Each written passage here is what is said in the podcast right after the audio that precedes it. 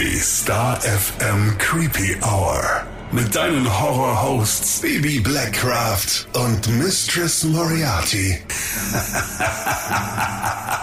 Hallo und herzlich willkommen zurück in der Creepy Hour. Hallo zusammen. Ja, schön, dass du wieder eingeschaltet hast. Heute gibt's eine ganz besondere Folge mal wieder, weil Missy, du hast dich mit den richtig krassen historischen Killern befasst. Ja, die hatten wir anfangs ja gar nicht so auf der Antenne und dachten uns, Mensch, könnte doch Und ganz spannend sein. für. Da hast du voll den Vibe für. Ja, ich finde es halt super spannend. Ist ja jetzt gar nicht so dein Ding. Nee, gar nicht.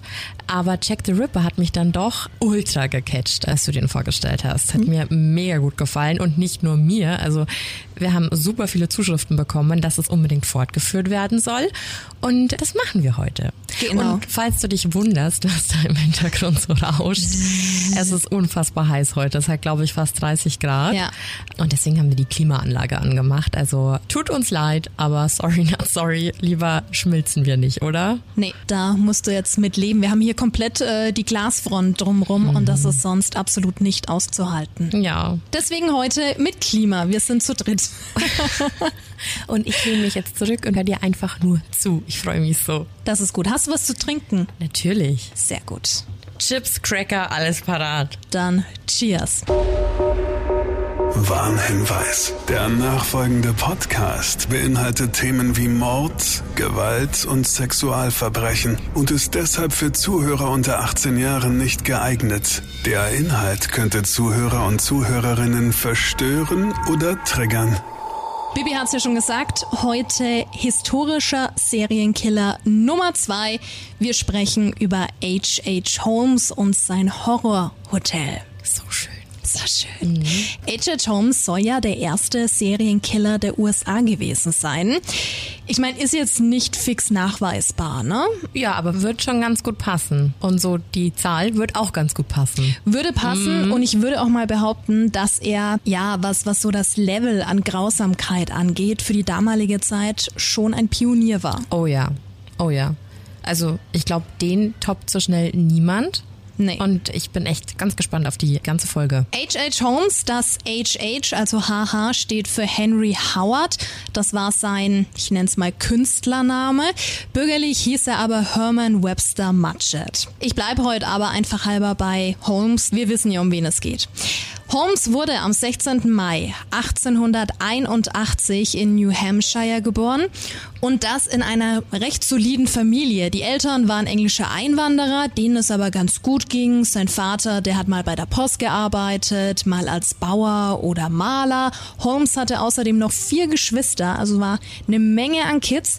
Ellen und Arthur waren älter als er und dann gab es noch seine jüngeren Geschwister Henry und Mary. Holmes war also ein Sandwich-Kind und das in doppelter Ausführung. Und er soll relativ normal aufgewachsen sein, also ohne Misshandlungen und er selbst war auch nicht besonders auffällig, wie es zum Beispiel bei anderen Serienkillern, die ja schon in jungen Jahren Tiere gequält haben und so weiter. Das ist ja meist ein Indiz dafür, dass irgendwas in Zukunft schieflaufen wird. Mit 16 hat er dann seinen Highschool-Abschluss in der Tasche gehabt, nahm danach auch ein paar Jobs als Lehrer an und kurz darauf, schon mit 17, hat er zum ersten Mal geheiratet. Das ist echt früh. Das ist sehr, sehr jung, aber gut, es waren damals andere Zeiten, ja. Wir sind Stimmt im wohl. Juli 1878. Ah, okay. Clara hieß seine erste Frau, ist ein sehr schöner Name. Ich mag, mag den Namen sehr. Und eineinhalb Jahre später kam dann auch ihr Sohn Robert auf die Welt. Also eigentlich könntest du jetzt denken, hey, so ist doch ein ganz ordentlicher Typ mit einem guten Werdegang. Ja, eigentlich schon. Aber jetzt kommt bestimmt das große Aber. Ja, es vergehen ein paar Monate. Holmes ist mittlerweile 18 Jahre alt und schreibt sich an der Uni in Vermont ein. Das hat ihn aber alles gar nicht so, so richtig getaugt. Das hat ihm nicht gefallen, weshalb er das Studium abgebrochen und sich danach an der Uni von Michigan eingeschrieben hat um Medizin zu studieren. Die Monate vergingen und anscheinend muss Holmes Clara, also seiner Frau gegenüber, immer wieder gewalttätig gewesen sein. Das ist dann also doch gekommen. Das wollen zumindest Nachbarn mitbekommen haben. Mehrere. Die Beziehung ging also in die Brüche, in diesem Fall auch besser so, denn ja, wer weiß, was er ihr alles noch angetan hätte, wenn sie Stimmt. bei ihm geblieben wäre. Mhm. Clara ging also nach New Hampshire zurück. Sie hatten dann nach der Trennung auch noch kaum Kontakt, haben sich auch gar nicht scheiden lassen. Ach, die waren noch verheiratet? Mhm. Okay, gibt's öfter, ne? Ja. Okay. Aber warte. Seine Prüfungen hat er dann auf jeden Fall 1884 erfolgreich absolviert, sein Medizinstudium also. Aber während seines Studiums hatte er auch schon einen Nebenjob, denn er hat in einem Anatomielabor gearbeitet, das einer seiner damaligen Lehrer geführt hat. Anatomie, sprich, waren da Leichen? Ja? Vielleicht. Vielleicht, okay. Außerdem war er als Präparator tätig. Ah, okay. Da haben wir den Knackpunkt. Und das hat er auch so richtig, richtig ausgenutzt. Denn Holmes war später Massenmörder. Klar, sonst mhm. würden wir nicht über ihn sprechen. Das ist jetzt nicht der allzu große äh, Spoiler. Aber zu diesem Zeitpunkt war er schon als Versicherungsbetrüger unterwegs. Und er war ja noch gar nicht so alt. Also der hat's faustdick hinter den Ohren gehabt. Gewieft. Voll. Und jetzt gib's dir mal, der hat aus Krankenhäusern die Leichen kürzlich Verstorbener gestohlen, hat die auseinandergenommen, so verstümmelt, dass die kein Schwein mehr erkannt hat und hat sie dann als fiktive Personen der Lebensversicherung gemeldet, um so eben die Kohle abzusahnen. Also völlig schäbig. Krass. Okay, das ist eine Ansage. Ne? Aber wenn er natürlich in diesem Bereich arbeitet, da kommt ja keiner drauf. Aber dass die Leichen auch nicht vermisst wurden. Schon verrückt. Völlig gaga. Ach, aber, aber eine krasse, eine krasse Masche. Ja, also der hatte immer wieder Dreck am Stecken und dementsprechend war er beruflich auch immer wieder unterwegs. Er hat super viel ausprobiert, wurde auch dann mal mit einem kleinen Jungen gesehen, der später verschwand. Holmes war dann mal für einen kurzen Zeitpunkt so ein bisschen in den Fokus der Ermittlungen gerückt, hatte aber behauptet, dass der Junge ja wieder nach Hause gegangen sei. Das war es also dann erstmal mit den Ermittlungen, weil... Das ging aber einfach früher. Tja. Und weil ihm das alles zu viel war, hat er die Stadt verlassen. Hm. Wenn dann ja. peu à peu immer wieder Sachen passieren, dann denkst du dir, nee, mache ich mal lieber die Biege. Und damals konntest du ja auch alles noch nicht so nachverfolgen. Genau. Wenn weg, dann weg. Das wäre ja? heute mhm. ganz was anderes. Ja, absolut. Seine nächste Station war dann Philadelphia. Auch dort war er dann beruflich wieder querbeet unterwegs, ist dann aber letztendlich in einer Drogerie gelandet. Und während er dort tätig war, ist ein Junge verstorben. Also wir haben jetzt den nächsten Jungen. Der hatte Medikamente eingenommen, die er in dieser Drogerie gekauft hatte. Und die Drogerien in Amerika sind jetzt im Gegensatz zu Deutschland mehr Apotheke, Apotheken, ja. ne? als du es jetzt von hier kennst. H.H. Holmes hat aber auch hier jegliche Vorwürfe bestritten und meinte, dass er am Tod des Jungen nicht beteiligt war und verließ, oh Überraschung, sofort die Stadt. Ja, wie gesagt, sehr einfach, sehr einfach. Also du merkst es, er war total rastlos und gefühlt ständig auf der Flucht. Ja. Und er hat seinen Namen geändert. Hier haben wir jetzt nämlich nicht mehr Herman Webster Mudgett, sondern Henry Howard, also H.H. Holmes. H.H. Holmes. Ja. Hm.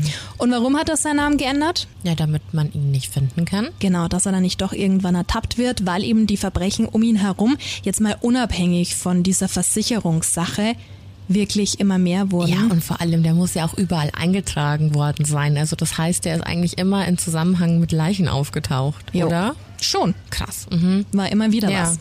Und es kam die nächste Ehefrau. Ende 1886 hat Holmes die damals 24-jährige Myrta Belknap geheiratet. Er selbst war zu dem Zeitpunkt 25 Jahre jung. Und wie gesagt, für diese 25 Jahre war der schon gut unterwegs, hat ja. ordentlich was erlebt. Einiges auf dem Kerbholz. Und ganz schön, ja, ganz schön viel Schmuh getrieben. Was Clara angeht, also seine erste Ehefrau, hat er dann auch einen Antrag auf Scheidung gestellt. Da war dann irgendwie auch mal die Rede von Untreue, aber das konnte alles überhaupt nicht bewiesen bewiesen werden und dementsprechend wurde die Scheidung da noch nie abgeschlossen. Also er hatte dann die nächste Frau, obwohl er noch mit Clara verheiratet war. Ha. Ja, aber wie gesagt, das ist ja alles nicht nachvollziehbar. Der hätte mhm. ja eigentlich in jedem Bundesstaat eine andere haben mhm. können. Ha. Das war schon so ein, so ein Schwerdenüter. Weiberheld im negativen Sinne. Mit Mörter bekam er dann das nächste Kind, ein kleines Mädchen namens Lucy. Die wurde im Juli 1889 in Chicago geboren. Ja, und die kleine Family, die lebte dann zusammen in Wilmette. Er verbrachte aber die meiste Zeit beruflich in Chicago, war da ständig unterwegs. Und kleiner Side-Fact, bei Murta ist es nicht geblieben. Jetzt haben wir gerade erst mal die zweite Frau und da kommt schon die nächste, denn im Januar, gut, es sind ein paar Jahre dazwischen, aber im Januar 1894 kam dann Georgina, Ehefrau Nummer drei und auch hier war er ja noch immer mit Clara und Murta verheiratet. Aber wir bleiben im Sommer 1886, denn Holmes ist auf eine Drogerie aufmerksam geworden. Die gehörte Elizabeth S. Holton, die ihm einen Job gab was ja nett ist. Holmes war super fleißig, also du hättest nie gedacht, dass der ja, einfach so krass drauf ist, war ein vorbildlicher Angestellter und kaufte letztendlich auch das Geschäft. Und hier gehen jetzt auch wieder die Meinungen auseinander. In einigen Quellen heißt es, dass Elizabeth Holtons Mann sehr alt gewesen sein soll. Andere sagen, dass das Ehepaar kurz nach dem Kauf verschwand. Andere wiederum behaupten, dass Dr. Holton nur ein paar Jahre älter war als Holmes und noch lange lebte. Also nur zur Info, ne? Mhm. Die einen so, die anderen so. Wir wissen also nicht sicher, ob Holmes die beiden ehemaligen Ladenbesitzer getötet hat. Ja. Können, also pff, ich glaube schon, dass es sein könnte. Ich glaube, da ist nichts abwegig, ja. Nö, ne? 1887 hat Holmstein ein leeres Grundstück gegenüber dieser Drogerie gekauft. Dort sollte ein zweistöckiges Gebäude gebaut werden. Im zweiten Stock mit Wohnungen, außerdem noch Flächen für den Einzelhandel, wie zum Beispiel einer neuen Drogerie. Und auch da gab's immer wieder Stress, denn Holmes war halt einfach ein Verbrecher. War er schon immer, wird er auch die nächsten Jahre immer bleiben. Er weigerte sich nämlich, das Stahlunternehmen oder auch die Architekten zu bezahlen, die ihn dann 1888 verklagt haben. Also ich meine zu Recht, wenn du ewig auf deine Kohle wartest. Ja. Aber zurück zum Haus. 1892 kam dann die dritte Etage hinzu, die er auch wieder vermieten wollte als Hotel. Ich meine, es lief ja total gut. Und es war erneut total wirr, denn Möbellieferanten hatten dann auch nochmal beschrieben, beschrieben, dass Holmes unterschiedliches Material, Baumaterial, für das er nie bezahlt hatte, in Räumen und Durchgängen im gesamten Gebäude versteckt hat. Ja, frag dich mal warum. Mhm. Mhm. Frag dich mal warum. Das ist ja auch riesig, also dreistöckig und dann so groß. Ja, mega. Das ist ein riesen Anwesen gewesen. Ja. Vor allem, wenn da halt da noch die Baustelle ist und Bau, ich meine, man kennt das ja von sich selbst, oder wenn du irgendwo vorbeifährst, ist es ja sowieso chaotisch. Und du denkst ja, ja wow, wo ist vorne, wo ist ja. hinten? Von daher glaube ich schon, dass du da gut was verstecken konntest. Fakt ist, 1892 wurde das dreistöckige Gebäude dann fertiggestellt und es sah von außen eigentlich ganz schnuckelig aus, an den Seiten so abgerundet, mit vielen einzelnen Erkern, die ja in der Wohnung oder in einem Haus auch immer so einen gewissen Charme vermitteln. Also ich auch ganz so einen Erker. Wir, glaube ich, wollen beide zu Erker Hause. Haben. Ja, jedes Mal. ja, weil es halt total, total, total gemütlich wirkt. Aus, ja. Nicht so kastenförmig wie jetzt alles. Ja, genau. Ja, Hat halt so einen, so einen leicht romantischen Touch. Bin ich bei dir. Aber innen war das halt ganz und gar nicht der Fall, ja. Also das Hotel war vielleicht ganz einladend, aber es hat ja auch niemand damit gerechnet, was da alles noch so versteckt mhm. ist. Es geht um H.H. Holmes Murder Castle, das Horror Hotel oder das Chicagoer World's Fair Hotel. Weiter oben waren dann die Hotelzimmer und was da abging, also das war schon krass. Ich habe hier mal ein bisschen was rausgesucht. Es gab Räume mit Klappwänden, es gab falsche Trennwände, eine Menge Gucklöcher und ich muss sagen, das finde ich auch bei alten Gemälden immer so gruselig, wenn du das Gefühl hast, dass du beobachtet wirst. Dass dir die Augen einfach überall hinfolgen. Oh, oh ja. Mag ich gar nicht. Ja. Aber das war noch das kleinste Übel. Manche Räume waren nur über Falltüren an der Decke erreichbar, also dass du nicht ansatzweise fliehen konntest. Ich meine, wie kommst du denn da auch hoch zur Decke? Und darin hat er dann seine Opfer alleine verdursten bzw. verhungern lassen. Es gab Räume, die mit Geheimgängen verbunden waren, weitere Räume, in denen die Opfer einfach erhängt wurden. Es gab luftdichte Räume und ich finde, das ist nochmal, also es ist alles schlimm, aber das toppt nochmal so an Grausamkeit.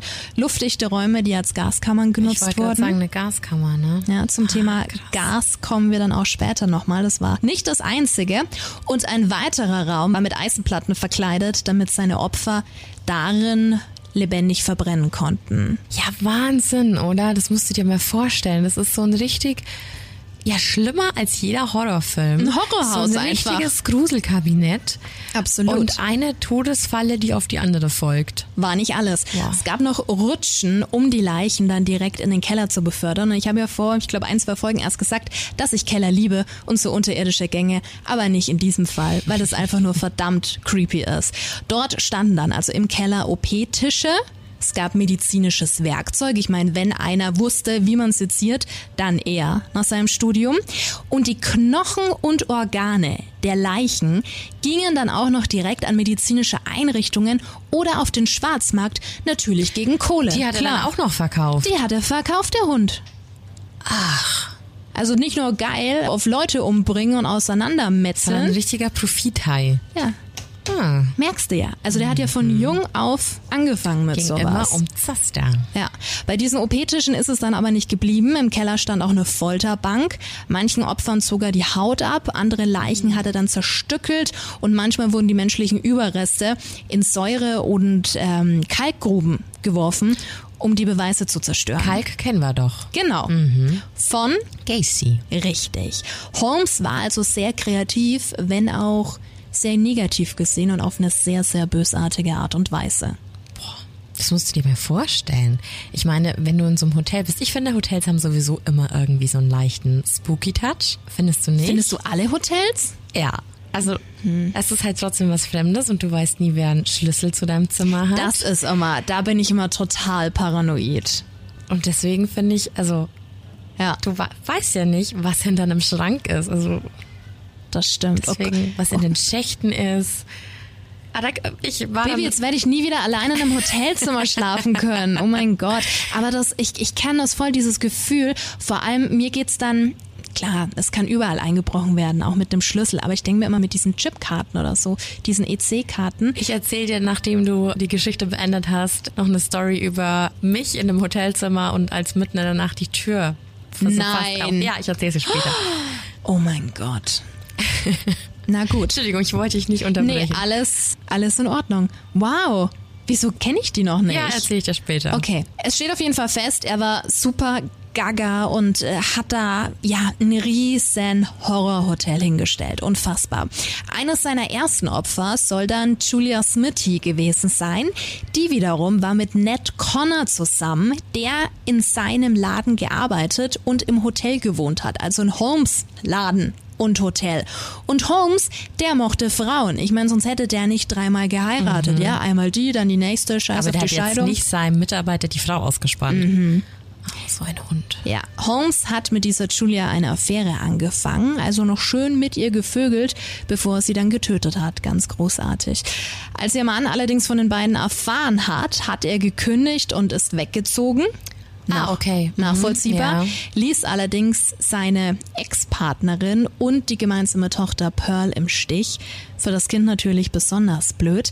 Die Mutter hatte daraufhin das alleinige Sorgerecht und lebte weiter im Hotel zusammen mit Holmes, ihrem neuen Partner. Ah, okay, also die waren dann auch zusammen. Ja, ja, die waren dann auch zusammen. Wie gesagt, es ist mittlerweile Heiligabend 1891, an dem die beiden, also Mutter und Tochter, verschwanden. Holmes behauptet, dass Julia während einer Abtreibung verstorben sei, wofür es aber nie Beweise gab. Und selbst wenn die Mutter bei der OP gestorben ist, ich meine, was ist denn mit der Tochter?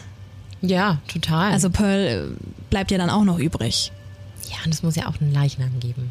Ja, und da gehen eben die Meinungen auch wieder auseinander. Jeder schreibt da irgendwie was anderes. Also ich habe mal gehört, dass die allererste Leiche in dem Hotel eingemauert wurde. Ja. Dass einfach ein kleiner Raum zugemauert worden ist. Kann auch sein, ne? Da gibt es so viele Spekulationen drumherum. Vor allem, es gibt ja heutzutage immer noch Fälle, wo das auch passiert. Also ist jetzt gar nicht so ungewöhnlich, ne? War doch bei uns erst. Hier. In der Region. Da werden wir auch mal eine extra Folge drüber machen. Dann soll es auch noch Emmeline gegeben haben. Ein weiteres Gspusi von ihm, eine weitere Frau, die ebenfalls mit ihm zusammengearbeitet hat. Gesucht wurde dann auch noch Edna Van Tassel, von der niemand wusste, wo sie geblieben ist. Auch sie soll eins seiner Opfer gewesen sein. Also da waren schon immer Frauen und der hatte viele. Also es waren immer Frauen um ihn herum. Ja, und vor allem hat er die immer zuerst zum Arbeiten gebracht und dann hat er sie umgebracht. Ganz komisch. Aber halt alles ohne die großen Beweise. Ne? Wie gesagt, wir sind hier in einem ganz anderen Jahrhundert. Ich da lief das noch sagen. anders. Ja, wenn der halt sagt, der ist weg. Und wahrscheinlich war er auch noch total angesehen in der Community. Ja, als und, ne? Hotelfuzzi. Und mit Apotheke und was weiß ich nicht alle. Genau. Der war bestimmt hochdekoriert. Richtig. Ja. So sah er ja auch aus, ne? Ja, ja. Und, Und allem. Monokel. Ganz genau. Was schon cool ist, ich weiß, du willst Schon. Monokel. Du Ja. bekommst, du bekommst dieses Jahr zu Halloween von mir ein Monokel. Das würde mir bestimmt gut stehen. Ja, das Laufe ich ich dann auch. immer mit rum. Dann sagen sie schon, ja, die Verrückte. Genau. Also schon krass, was da alles passiert ist. Holmes hat dann auch noch Benjamin Pitzel kennengelernt und sich mit ihm angefreundet. Benjamin wurde seine rechte Hand. Ein Staatsanwalt beschrieb ihn später als Holmes Werkzeug, als seine Kreatur. Holmes war also nicht mehr alleine. Ach, der wusste, was er treibt. ja, Oh, sein Igor quasi.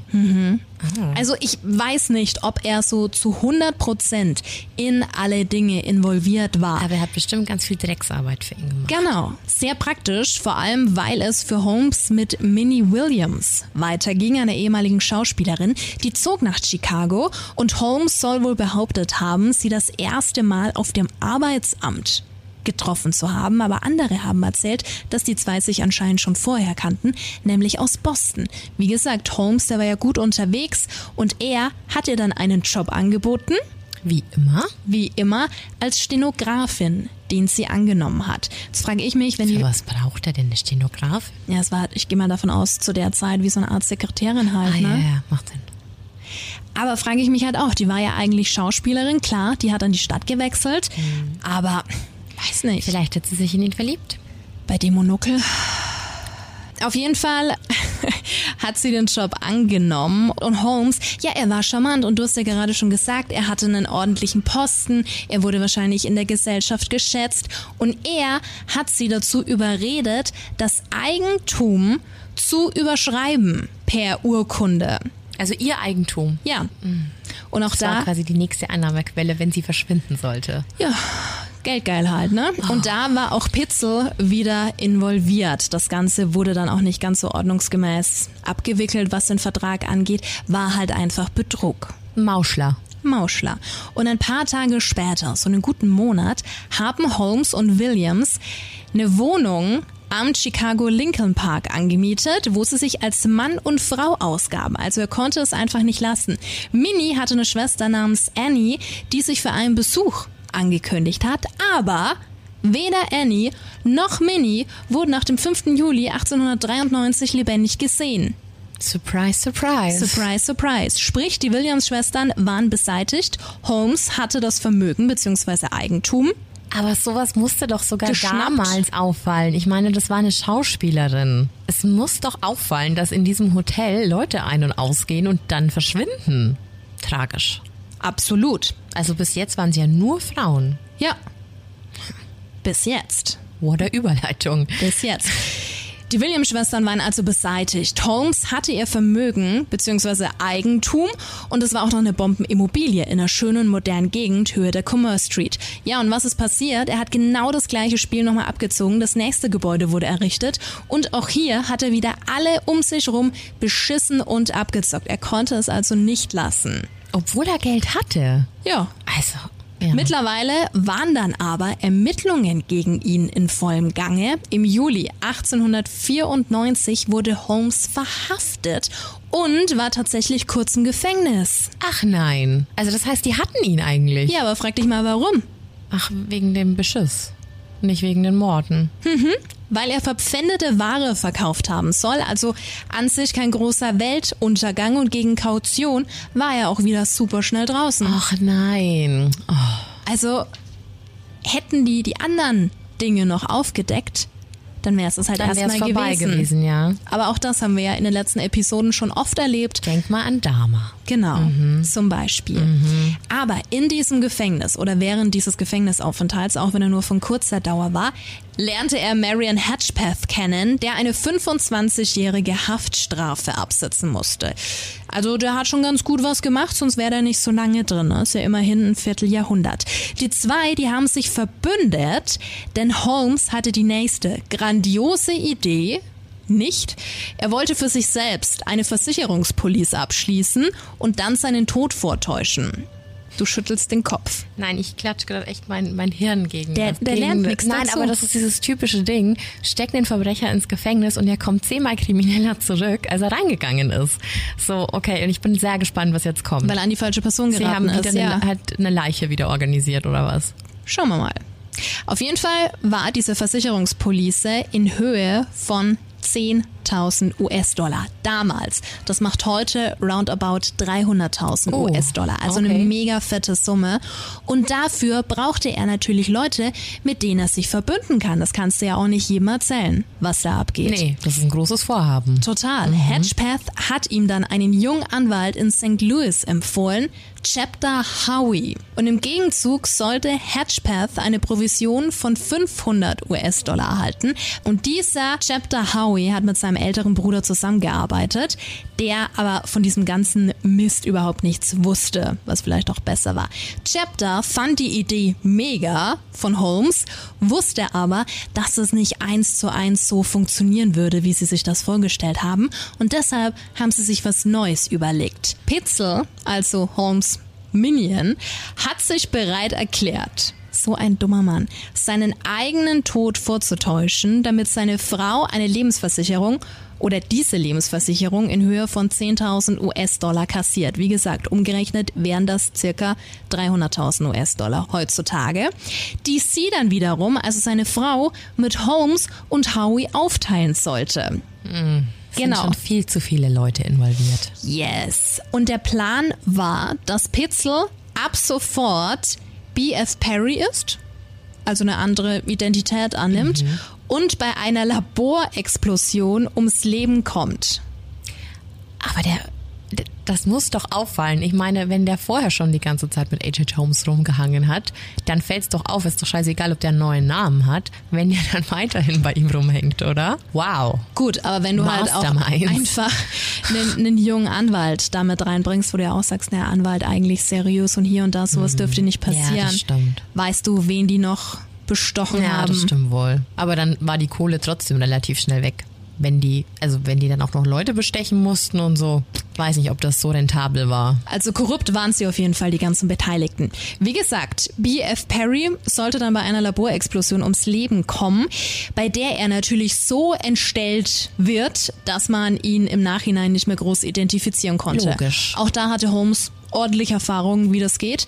Währenddessen sollte Holmes eine geeignete Leiche finden. Auch da hatte er schon Erfahrungen mitgemacht, die dann eben sein Spezi darstellen sollten. Also was die Körpergröße angeht, den Körperbau und so weiter.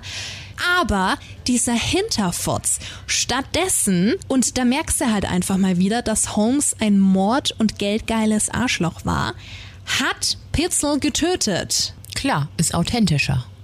Ihn mit Chloroform bewusstlos gemacht und ihn danach angezündet. Wow. Okay, aber dann, Seinen Buddy, seine rechte Hand. der alles für ihn gemacht hat. Ja. Aber was ist denn dann mit der Frau? Die war ja eingeweiht, oder? Die Frau, die war total ahnungslos, denn Holmes hatte ihr erzählt, dass ihr Mann sich aktuell in London verstecken würde, um nicht aufzufliegen. nein. Und die hatte also gar keinen Schimmer, dass ihr Mann eigentlich tot war. Also wie, wie grausam ist das alles? Die hatte fünf Kinder und drei davon waren in Holmes Obhut. Also auch das super gruselig, aber die wusste ja, ich meine, natürlich kannst du relativ abschätzen, je nachdem wie deine Menschenkenntnis ist, ob jemand koscher ist oder nicht.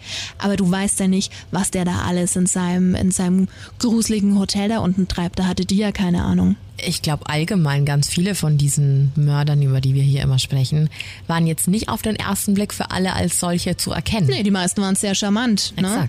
Konnten sich gut artikulieren und, Und so sieht er eben auch aus. genau, waren gute Blender. Naja, wie gesagt, Kinder waren in Holmes Obhut, hat die Mutter aber immer wieder angelogen, sodass sie oft gar nicht wusste, wo ihre Kinder wirklich waren. Und Holmes gestand dann später, zwei dieser Kinder, Alice und Nellie, ermordet zu haben Nein, nein, nein, nein. indem er sie in einen großen Kofferraum zwang und sie darin einsperrte. Und in den Kofferraumdeckel hat er dann ein Loch gebohrt, einen Schlauch reingesteckt und die Mädchen vergast.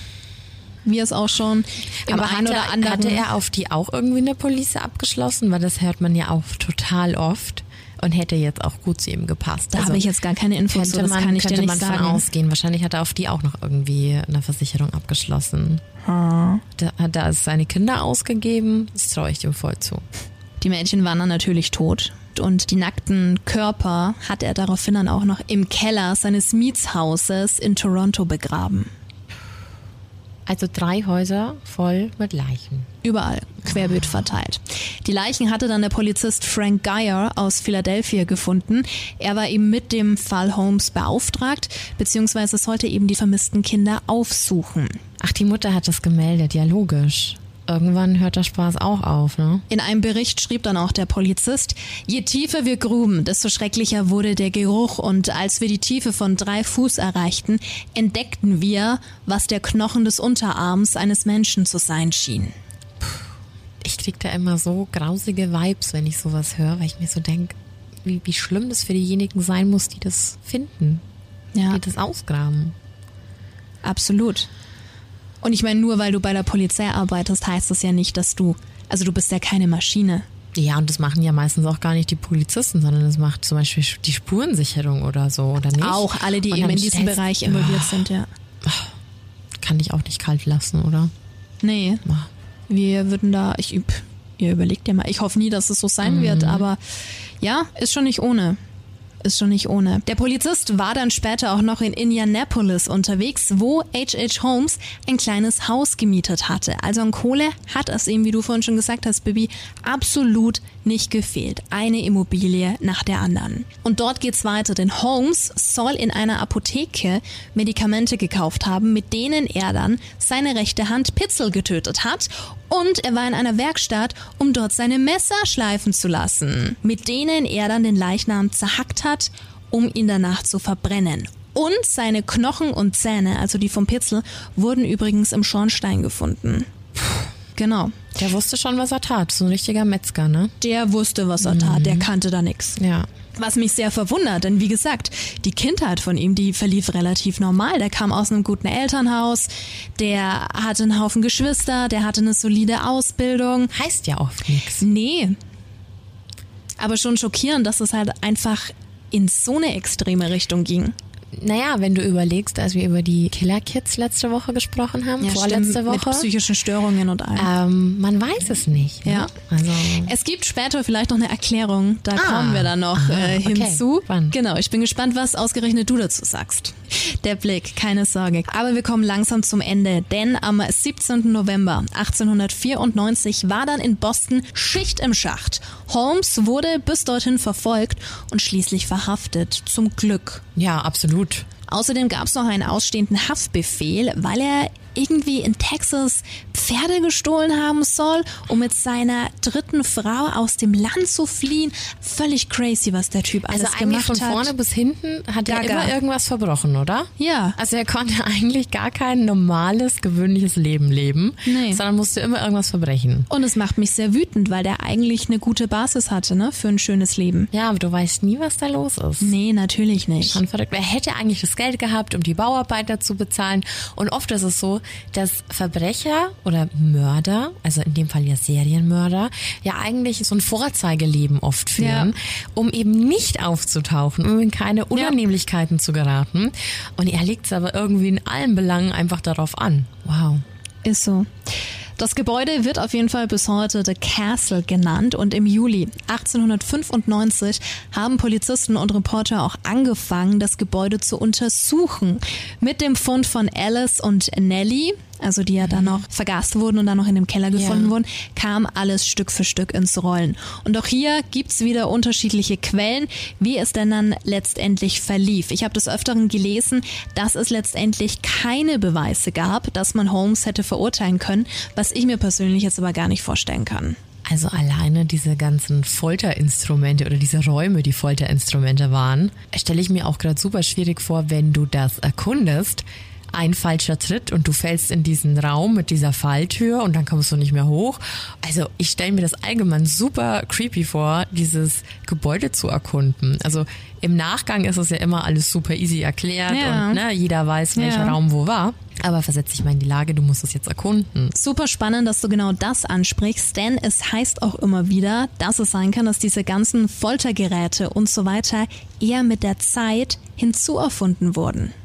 Ah, Steckst du nicht drin. aber es muss doch irgendwelche Dokumentationen geben, was darin fest, also was da festgehalten wurde, also was wirklich vorgefunden wurde. Vor allem, ich finde, es fängt ja schon damit an, dass die Möbellieferanten am Anfang meinten, hey, das sind irgendwie Materialien, hier und da ist was versteckt. Also du merkst doch schon, dass irgendwas komisch ist Ja. in diesem Schuppen. Ja. Aber du weißt es ja nicht. Also rein theoretisch kann man ja zum Beispiel, also jetzt mal in heutiger Zeit gesehen, den Panic Room haben oder andere haben so einen Sadomaso-Raum, der jetzt nicht unbedingt für jeden zugänglich sein soll. Oder, also wenn ich jetzt gerade so mal durch die Geschichte gehe, zum Beispiel zur Zeit der Prohibition, also wo Alkohol verboten war, gab es ja auch doppelte Böden für Alkoholverstecke und sowas. Die Flüsterkneipen und alles. Sowas Ja. oder dass du irgendwie ein Waffenversteck hattest, ja? Ja. Also dass da jetzt mal irgendwie ein Raum auftaucht, der irgendwie so gar nicht im Grundriss eingezeichnet war oder eigentlich so keine Bedeutung hatte, ja, alles cool. Aber was für mich am verstörendsten war, und ich habe mich mit dem Fall ja auch mal nicht so krass wie du, aber irgendwann hat mal was dazu gesehen und mich hat am allermeisten dieser Raum fasziniert, wo man Leute verbrennen konnte, Ja. weil das nicht in meinem Kopf ging, wie, Wie das geht, funktionieren soll. Dass dann auch die ganzen Möbel Ja. mit verbrennen, ja. Allgemein, ich glaube halt einfach, dass es wie so ein riesiger Backofen war, dass du diesen Raum einfach so aufheizen konntest. Aber ich war so gespannt, weil das ist mir so hängen geblieben, Ja. dieser Raum. Und als du vorher angefangen hast zu erzählen, was da alles drin war, und du hast dann auch gesagt, dachte ich mir, okay, krass, das muss quasi stimmen. Mhm. Aber ich glaube auch, dass man den einfach so krass auf, also es ist wie wenn du jemanden wahrscheinlich in der Sauna einsperrst. Inspirier für niemanden. Nein, will ich Nee, nicht. stimmt schon, du Aber hast völlig recht. Es gibt ja so viele Sachen und ich finde, Ja. das ist ja allgemein so eine Horrorvorstellung, dass sich jemand ein Haus bauen lässt und dann stell dir mal vor, da kommt jemand zu dir, wenn du so ein Bauarbeiter bist oder ein Architekt oder whatever und dann kommt jemand und sagt, ich hätte gerne einen schalldichten Raum Mhm. und ich hätte gerne Fliesen an die Wände, dann weißt du doch schon, was los ist, oder? Ja. Und jetzt stell dir mal vor, er hatte damals gesagt, naja, ich brauche das im Keller so und so, weil ich schlachte die Tiere da unten oder so, Ja. ne? Oder keine Ahnung, du kannst den Leuten ja alles erzählen. Mhm. Ich kann es mir trotzdem nicht vorstellen, dass sowas einfach untergeht. Es ist extrem creepy. Aber ich fand es echt faszinierend. Also diese Vorstellung alleine, dass du so ein Haus, so ein Ort des Schreckens baust. Nicht umsonst Inspiration für viele Filme und Serien, zum Beispiel American Horror Story. Oh ja. Oder der andere mit, ah, mir fällt gerade der Titel nicht ein, mit ähm, Leonardo DiCaprio. Ach, kommen wir später nochmal drauf. Aber drei Monate später wurde Holmes wegen des Mordes an Benjamin Pitzel angeklagt und für schuldig befunden, inklusive Todesstrafe. Und es war ja auch safe, dass er dessen Kinder ermordet hatte. Also du weißt schon, die zwei Mädels im Kofferraum. H.H. Holmes wurde endlich verurteilt, gestand dann auch 27 Morde in Chicago, Indianapolis und Toronto. 27. Morde. Wow. Eine Person, deren Mord er gestanden hatte, war aber zu dem Zeitpunkt am Leben. Also man weiß es nicht. Vielleicht ist er durcheinander gekommen oder er hat nicht damit gerechnet, dass sie überlebt hat. Ach, das kann auch sein. Vielleicht. Denn zusätzlich gestand er noch sechs versuchte Morde. Also da war schon viel los. Da war total viel los. Ja. Und ich bleibe bei meiner These, dass er geldgeil war, denn es kam heraus, dass er von einer Zeitung im Austausch für sein Geständnis 7500 Dollar erhielt. Ja, verdammt, aber was will er denn Zur dann mit damaligen dem Geld, wenn Zeit. er einsitzt? Umgerechnet wäre das heute eine stolze Summe von 230.000 US-Dollar. Vielleicht hatte er die irrwitzige Vorstellung, dass er flüchten kann. Ja, ich weiß nicht, was in dem sein Hirn los war. Abhauen kann. Keine Ahnung. Ah. Dementsprechend können wir uns also auch nicht hundertprozentig sicher sein, inwieweit sein Geständnis jetzt auf wahren Begebenheiten beruht. Ja, also es ist, glaube ich, echt so eine Mischung. Es ist wie bei Jack the Ripper. Ja. Es ist so eine Mischung aus Mythos, Tatsachen und es ist einfach so lange her, dass es niemand mehr nachvollziehen kann. Das macht's Deswegen- ja auch so toll, in Anführungszeichen, weil du da Man hat auf jeden Fall so einen anderen Bezug dazu, wie wenn man jetzt über Mörder spricht, die irgendwie vor 20 Jahren gemordet haben. Ja. Ich habe das Gefühl, es ist eine Geschichte, aber mir dann klar zu machen, dass das Ja. Stell dir wirklich mal, passiert stell dir mal ist. vor, du checkst in einem Hotel ein und dann geht irgendwo eine Tür auf, die vorher gar nicht da war. Und Ich dann, will mir das nicht Oder vorstellen. du verbrennst. Ich finde das ganz gruselig. Das ist wie ein Hostel oder so. Ja. Total. Es gab dann auch noch erneut widersprüchliche Aussagen und Berichte über seine Vergangenheit, denn einmal hat er behauptet, dass er unschuldig sei. Die Aussage kam auch. Aha. Dann wiederum, dass er von Satan besessen sei. Den Punkt meinte ich vorhin. Also er hat nonstop andere Sachen erzählt, hat es aber damit auch den Psychologen schwer gemacht, die ein Gutachten erstellen wollten. Zu den damaligen Verhältnissen. Zu den Wahrscheinlich damaligen hätte man den Verhältnissen. heute schon irgendwie einstufen können. Bestimmt. Aber krass. Ja. Ich habe ja auch ein Zitat von H.H. Holmes. Er selbst sagte, ich wurde mit dem Teufel in mir geboren. Ich konnte nicht anders, als dass ich ein Mörder war. Nicht mehr als der Dichter kann der Inspiration zum Singen helfen. Ich wurde mit dem Bösen geboren, der als mein Sponsor neben dem Bett stand, in das ich in die Welt hineingeführt wurde, und er ist seitdem bei mir. Ist schon Eine okay. Aussage. Ja. Ne? Der die Todesstrafe bekommen? Sie. Okay. Was auch noch so ein Punkt war, er selbst, also Holmes, hat immer wieder betont, wie sehr sich doch sein eigener Gesichtsausdruck verändert hatte. Wo ich mir denke, hä? Was er hat von sich selber behauptet, sein Gesichtsausdruck hätte sich verändert. Ja, keine Ahnung, ob der einen Spiegel hatte, da habe ich nichts zu gefunden, wo ich mir denke, Guter, du hast in dem Moment so viele andere Probleme, wie kommst du denn jetzt auf deinen Ich glaube, Gesichtsausdruck? das war so ein exzentrischer Motherfucker. Tut mir leid, aber ich glaube, der war super exzentrisch, super eigen und hatte echt einen richtig hart an der Klatsche. Er hat halt gesagt, dass er selbst so grimmig aussehe, grausam und satanisch und dass er jetzt überzeugt, dass er an allem, was er getan hatte, anfing, dem Teufel zu ähneln. Ah, okay. Und das würde ja auch zu dem vorherigen Zitat passen. ja, ja, durchaus. Vielleicht wurde er super christlich erzogen. Who knows? Creepy. Am 7. Mai 1886 wurde Holmes im Philadelphia County Gefängnis gehängt. Für den Mord an Pitzel. Alles sehr qualvoll. Er erstickte ganz langsam, zuckte dann noch 15 Minuten lang vor sich hin und 20 Minuten nach dem Aufspringen der Klappe wurde er dann für tot erklärt. Das ist lange. Sehr lange. Aber er wurde dann letztendlich wegen eines Mordes gehängt. Naja, Pitzel, das war ja das Ding, was du ihm auch ähm, Nachweisen konntest. Richtig. Und dann kamen ja noch die anderen Sachen. Es kamen ja noch die Kinder dazu und so weiter. Also das war, das Schon fing ja dann langsam an. Ne? Zum Glück ist ja dann was passiert. Die sind ihm ja auf die Schliche gekommen. Ja, sonst hätte er das wahrscheinlich noch ewig weitergemacht. Ne? Von der Todesstrafe kann man jetzt halten, was man möchte, aber es Aber kam dann ja, für damalige hinzu. Verhältnisse war das wahrscheinlich auch die, die einzige Variante. Keine Ahnung, ob es da überhaupt noch sowas wie lebenslang im Gefängnis gab. Ja, doch, der eine hatte ja 20 Jahre, 25. 25. Ja. Aber der hätte das wahrscheinlich wirklich noch ewig gemacht. Und hätte er sich ein bisschen klüger angestellt, wäre er wahrscheinlich echt damit davon gekommen. Überleg mal, wie oft der die Versicherungen abgezockt Mhm. hat. Ich meine, das ist ja eigentlich schon so ein Ding. Mhm. Aber dass der einfach in seinem Hotel Leute abschlachten konnte, gruselig. Total gruselig. Ich habe auch immer diese 15 vor Augen, wo ich mir denke, okay, was ist am schlimmsten oder am wenigsten grausam? Ist es die Todesspritze? Ist es erhängt werden? Ist es der elektrische Stuhl? Aber erhängt, das ist so, also verbrennen stelle ich mir auch ganz Ja.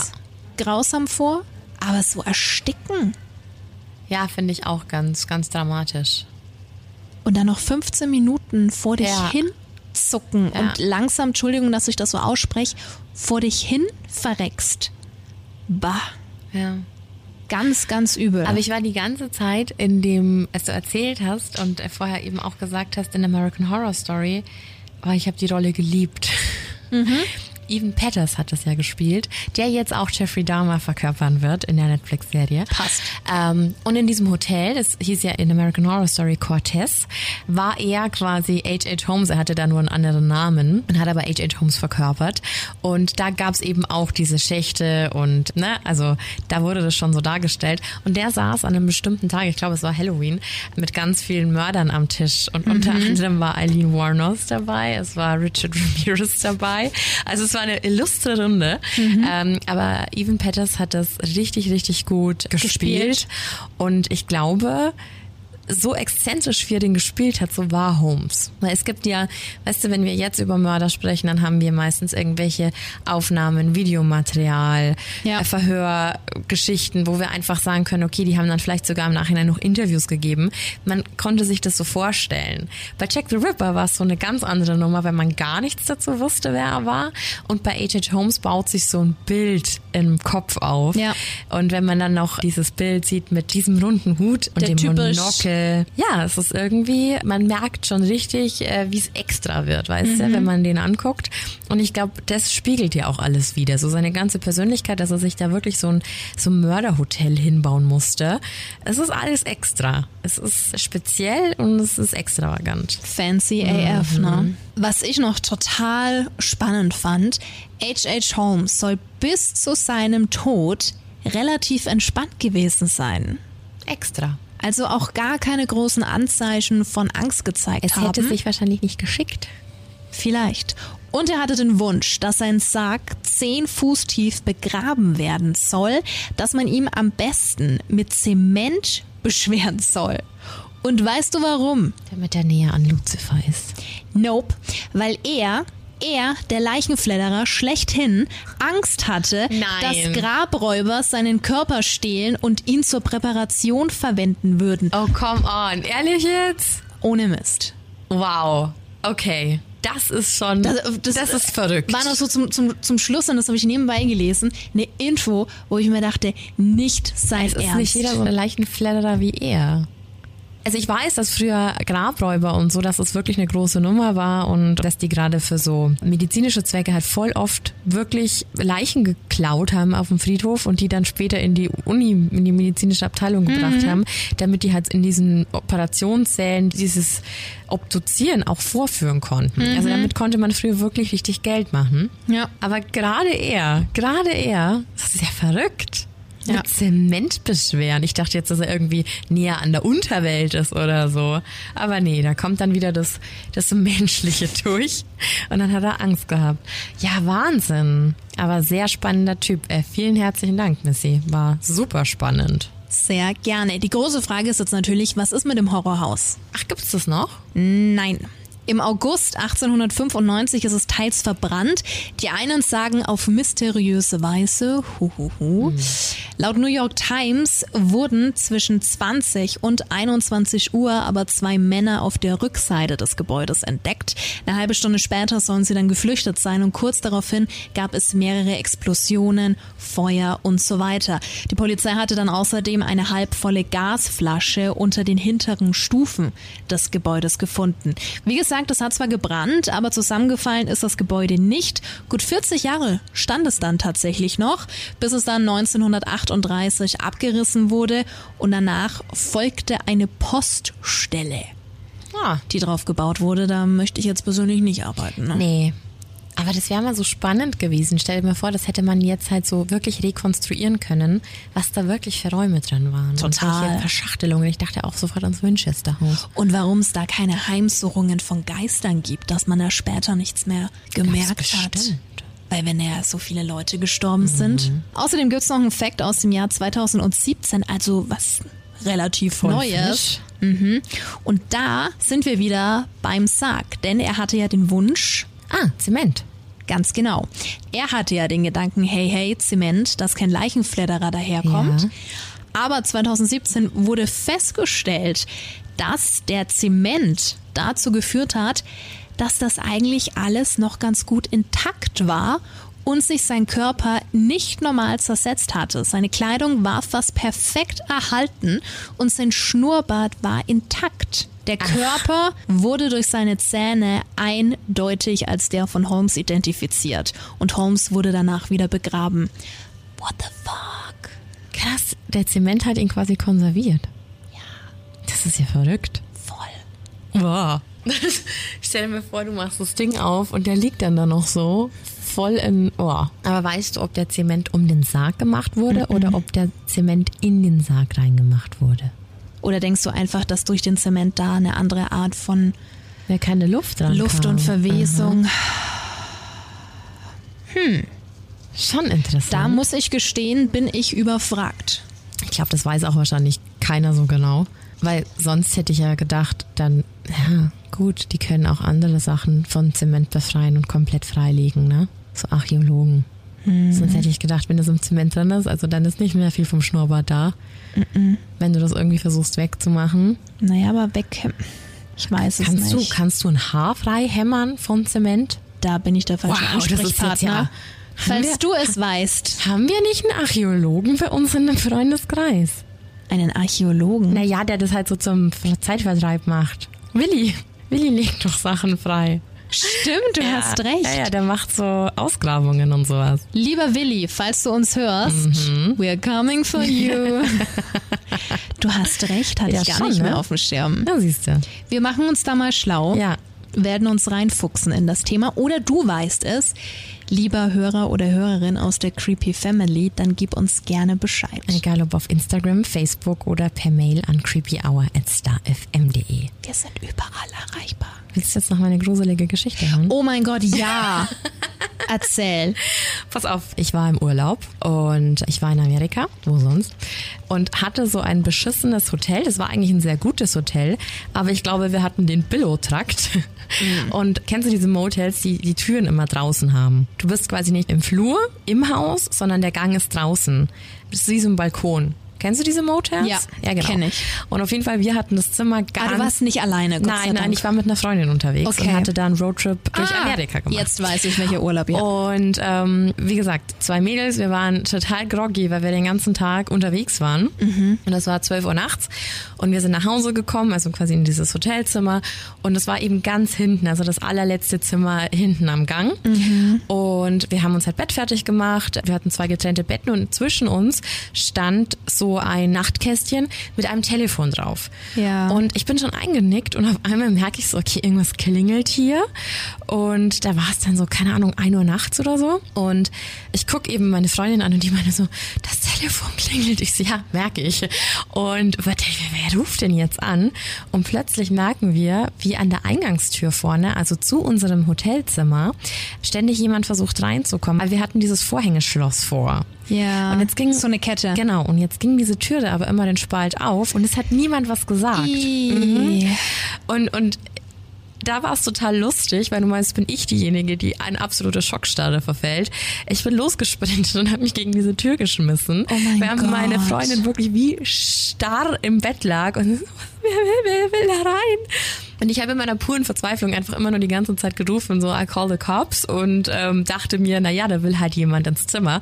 Und Fun Fact, den Tag über, äh, davor, glaube ich, waren wir in so einer Mall und da hat uns so eine junge Dame, die an so einem Stand gearbeitet hat, zur Seite genommen und meinte so, hey, ihr müsst aufpassen, ihr dürft hier kein Deutsch sprechen. Oh nein. Weil ihr seid hier in Orlando und was viele nicht wissen, Orlando ist Menschenhandelsumschlagsplatz Nummer zwei oh in Amerika. Gott. Hier verschwinden ganz oft Kinder oder junge Frauen und werden verschleppt und also Human Trafficking und so. Und ab dem Zeitpunkt haben wir nur noch Englisch miteinander geredet. Wir fanden das super, super befremdlich, super gruselig ja, und total. ich nehme mir sowas halt immer hart zu Herzen Ja. und ähm, die meinte eben, dass halt voll viel passiert und, und dass Mädchen hier immer verschwinden. Und mein erster Gedanke war natürlich, okay, hier will jemand ins Zimmer, der uns ausspioniert hat, Ja. der will jetzt hier rein und der will uns entführen. Ja, und auf jeden Fall die Person an der anderen Seite der Tür hat nicht mit mir gesprochen und ich habe wirklich die ganze Zeit, ich habe dann schon irgendwann den Stuhl unter den unter den Knauf ge, wie in so einem schlechten Horrorfilm einfach. Ja, das Ende vom Lied war dann, dass es die Rezeption war und der Security von dem Hotel. Deswegen haben die auch angerufen. Die haben in ihrem System nicht erfasst, dass wir dieses Zimmer bekommen haben und dachten, da sind Leute eingestiegen, die sich jetzt illegal Zutritt zu diesem Zimmer Ach verschafft Gott. haben. Okay. Und da stand auf jeden Fall, ich habe dann irgendwann, weil ich mir echt nicht mehr zu helfen wusste und dann irgendjemand irgendwas gesagt hat und ich gemerkt habe, okay, da ist glaube ich, da war eine Kinderstimme und irgendwann habe ich die Tür aufgerissen und stand da und stand dann vor diesem Security, der mich angestarrt hat und dann habe ich den erstmal so zur Sau gemacht und gesagt, ich habe gerade wirklich um mein Leben gefochten, was denn jetzt sein scheiß Problem ist und hinter ihm stand eine asiatische Familie, die eigentlich in dieses Zimmer wollten, weil die dachten, es ist ihnen zugewiesen. Und ja. der macht auf und du knallst immer wieder zu und immer wieder zu. Ja, der hätte ja auch mal was sagen können, ja, klar. oder? Ja, auf oh jeden Gott, Fall oh war das aber eine absolute Horrorvorstellung, dass ja, da jemand klar. und deswegen hasse ich solche Hotels. Äh, kann ich nicht. Also und es ist auch immer so, ich mache immer dieses Schloss mhm. vor und manchmal stelle ich auch wirklich so einen Stuhl vor die Tür, wo mhm. ich mir so mhm. denke, boah, ey, ich will es zumindest hören, wenn jemand reinkommt. Ja. Ja, also auf jeden Fall ein ganz unangenehmes Gefühl und deswegen kann ich Hotels nicht so gut leiden. Nachvollziehbar. Ja. Ich habe auch eine Freundin, die stellt sich jede Nacht, bevor sie schlafen geht, drei volle Wasserflaschen vor die Tür, weil die das mal irgendwo gehört hat oder in so einem Training eben mitbekommen hat, dass du ein Signal bekommst. Also ja, ne? Tatsächlich wollte ich das letztes Mal posten sogar. Es wurde nämlich mal ein Serienkiller befragt, wie sich Leute denn genau vor ihm schützen können. Mhm. Und weißt du, was der gesagt hat? Man soll Glasflaschen in Fenster stellen. Weil wenn jemand durchs Fenster reinkommt, dann merkt man das. Der hat auch so einen Quatsch gesagt, wie dass man sich immer bewaffnen soll und so. Aber den Punkt fand ich sehr interessant. Ja. Also ist da schon was dran, weil du wirst immer wach. Also du wirst wach, wenn da jemand versucht, in dein, in dein Fenster einzusteigen ja. oder eben deine Tür aufmacht. Na klar. Krass. Hoffen wir, dass es uns allen nicht passieren ja. wird. Niemals. Aber ja, oh, gruselig. Total. Gruselig. Ja, auf jeden Fall, Missy, vielen herzlichen Dank für den ganzen Input heute. Ich fühle mich historisch sehr aufgeklärt. Und ich hoffe, es war interessant. H.H. Holmes super spannend. Wirklich, war super interessant. Also, du kannst gerne noch ganz, ganz viele weitere historische Killer. Ich bin mir sicher, da gibt es noch sehr, sehr viele. Auf jeden Fall. Gut, jetzt haben wir erstmal zwei. Vorstellen. Ja. Ich finde schon einen, aber falls du einen Wunsch hast, dann, äh, wie gesagt, kontaktier uns, Social Media querbeet oder creepyhour at starfm.de. Da wird auf jeden Fall noch was kommen. Wollen wir schon verraten, über was wir nächste Woche sprechen? Oh ja, nächste Woche wird es auch nochmal sehr, Harter sehr ernst. Also auch uns sehr ernst. Das war uns eine sehr, ja, das war eine Folge, die uns, glaube ich, beiden sehr am Herzen liegt. Ja. Wir wollen über das Thema Stalking sprechen, über Fälle, was man tun kann, wenn es einen betrifft. Ja, und was Stalking eigentlich überhaupt ist, weil immer mehr Fälle eben auftauchen, in denen das ein großes Thema ist. Aktueller denn je mit ja. Sophie N. Ja. Ganz schlimme Sache. Und dem ist eigentlich nicht mehr viel hinzuzufügen. Nee. Baby hat schon alles gesagt. In diesem Sinne, bleib gesund. Dir noch einen schönen Tag, eine schöne Nacht und wir hören uns nächste Woche. Bye bye. Ciao.